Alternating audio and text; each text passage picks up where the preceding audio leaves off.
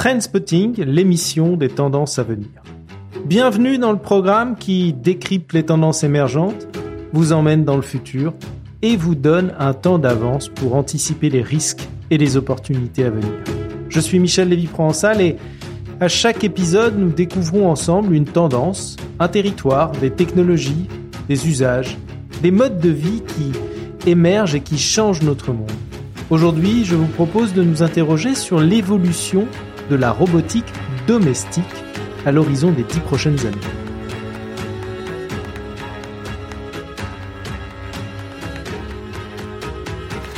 Si un sujet alimente les scénarios de science-fiction depuis des décennies, c'est bien celui de l'avènement d'une société de robots.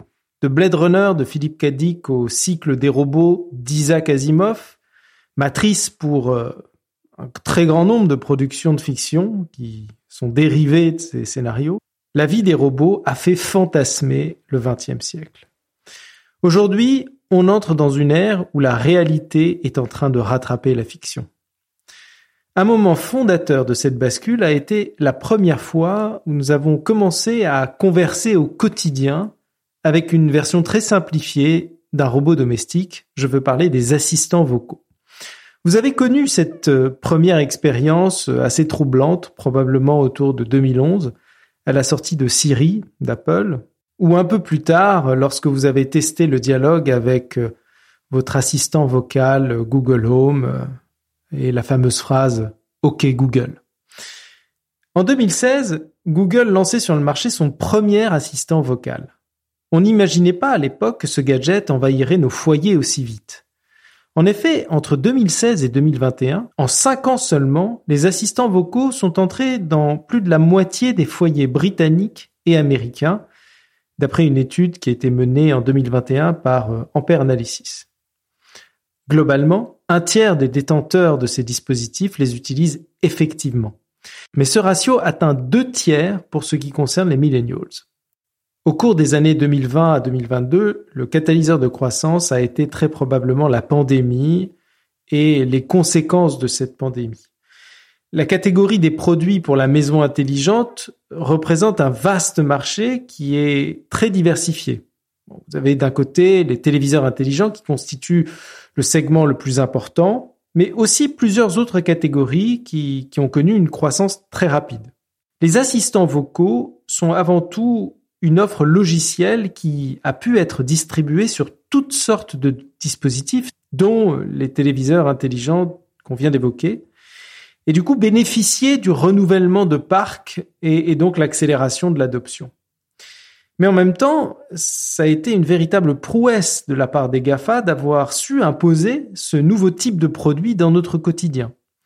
Aujourd'hui, nous sommes probablement au début d'une nouvelle vague d'adoption technologique massive.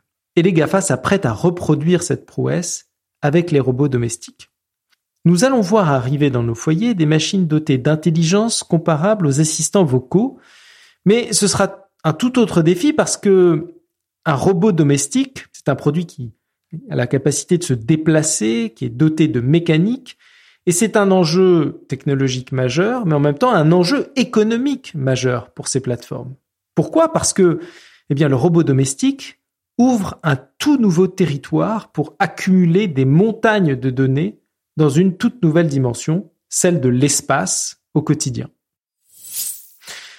Les robots permettent, dans les phases où nous sommes loin d'un écran, d'apprendre de nos comportements. Ils sont également capables de se mouvoir et d'interagir physiquement avec l'environnement, et donc de cartographier nos vies et nos comportements.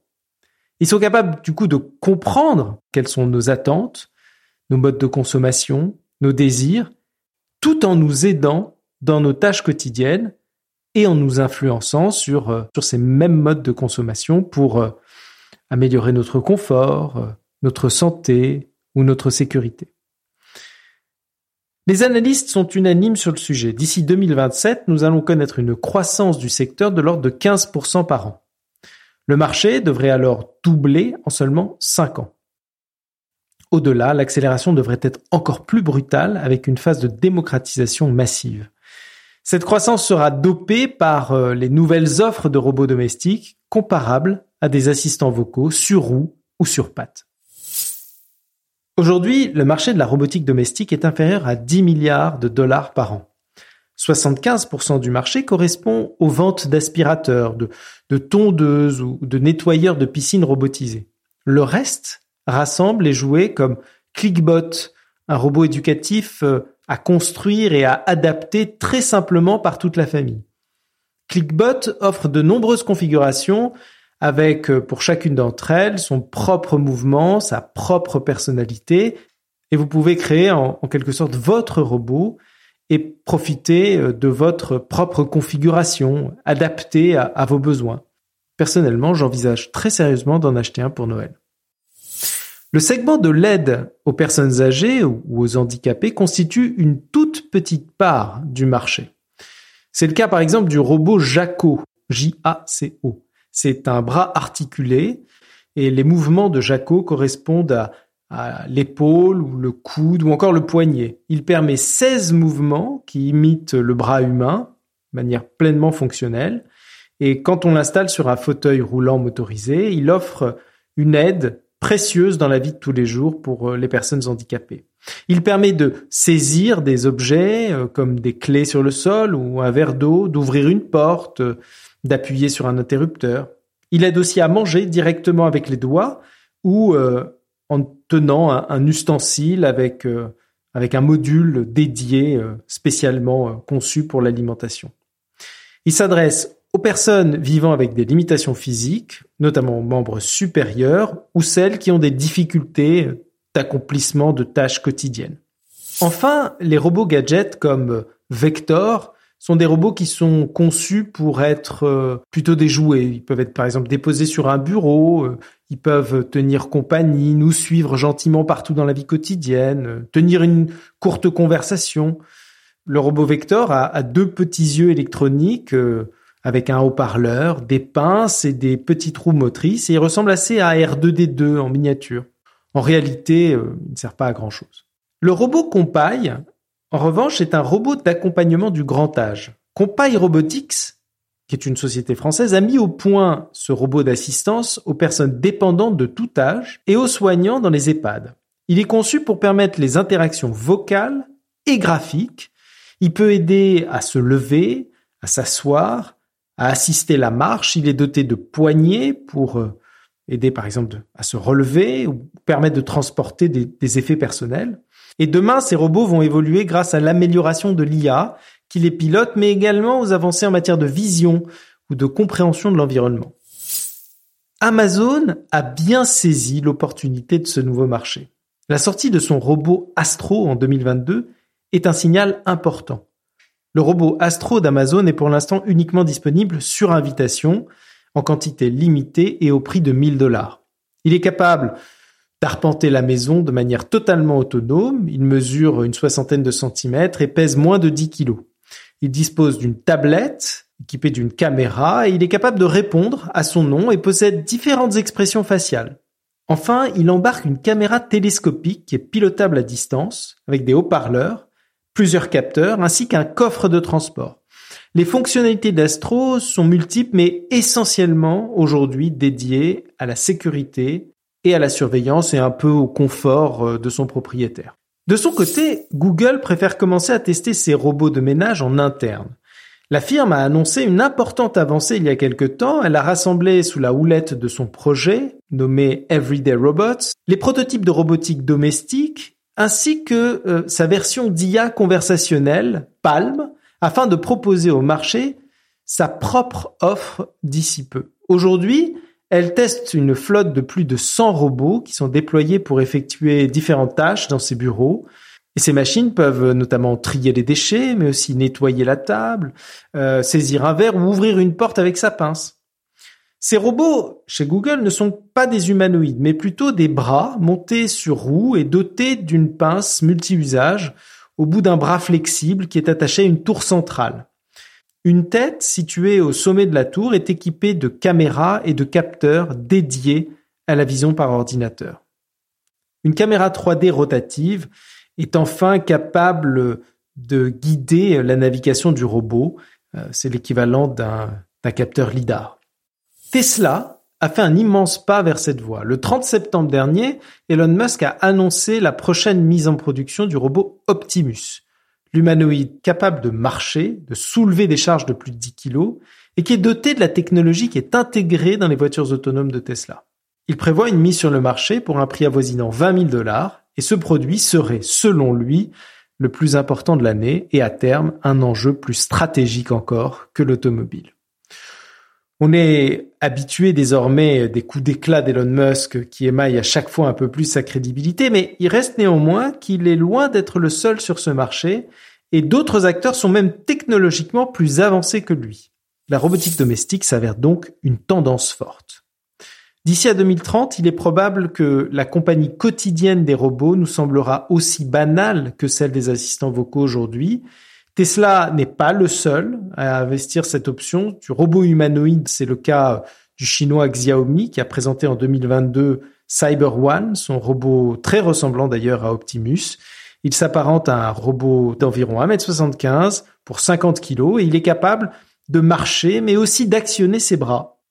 Il est dopé à l'IA, ce qui va surtout lui permettre d'apprendre de ses erreurs mais aussi de percevoir les émotions humaines. Comme Optimus, il dispose d'un système de vision qui lui permet notamment d'éviter les obstacles ou encore de reconnaître certains lieux et certains individus. L'ambition de Xiaomi est d'en faire un vrai compagnon du quotidien, capable de réaliser certaines tâches à la place de son propriétaire.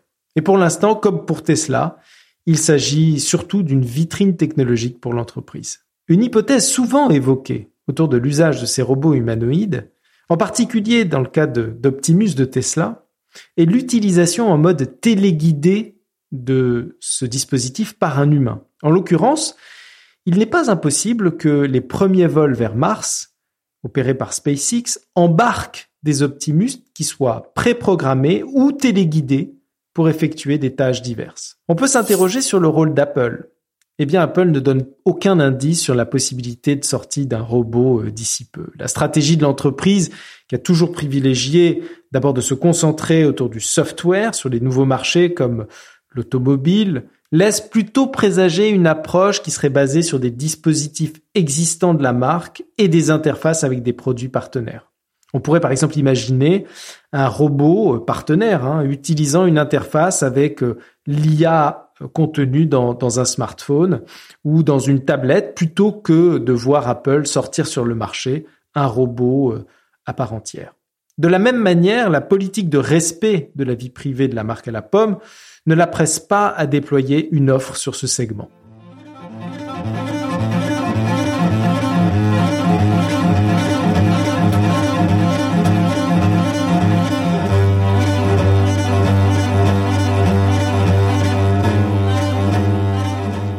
Demain, les robots domestiques seront une brique fondamentale des offres d'aide à la personne et de l'accompagnement des personnes dépendantes.